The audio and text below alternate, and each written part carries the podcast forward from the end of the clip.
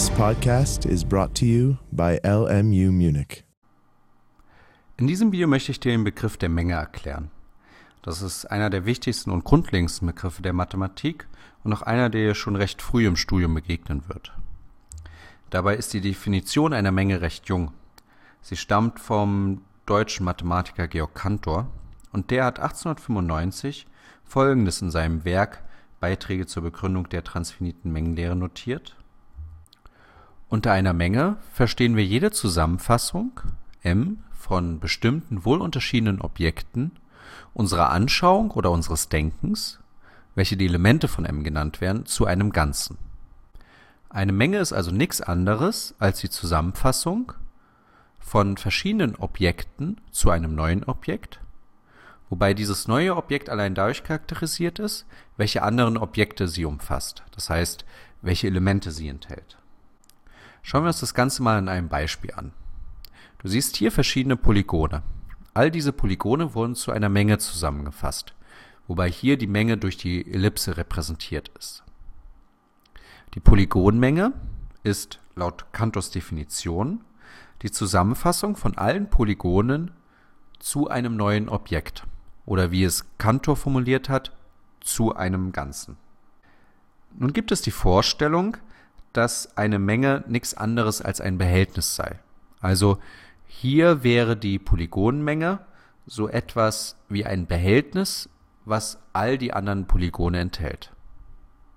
Nun ist diese Vorstellung ein wenig problematisch, denn ein Behältnis ändert sich nicht, wenn man seinen Inhalt ändert. Das heißt, wenn du entweder Polygone aus dem Behältnis entfernst oder auch neue Objekte dem Behältnis hinzufügst, du änderst, äh, du änderst das Behältnis selbst nicht. Es bleibt ein und dasselbe. Das ist bei Mengen anders. Mengen ändern ihre Identität, wenn man entweder Elemente entfernt oder aber neue Objekte hinzufügt. Deswegen ist es besser, wenn du dir eine Menge nicht als ein Behältnis vorstellst, sondern als den Inhalt eines imaginär gedachten Behältnisses. Also in diesem Beispiel ist die Polygonmenge so etwas wie der Inhalt des Behältnisses, welches du gerade siehst. Schauen wir uns das Ganze auch an einem zweiten Beispiel an. Hier nehmen wir den alltäglichen Begriff einer Menge von Leuten im Stadion.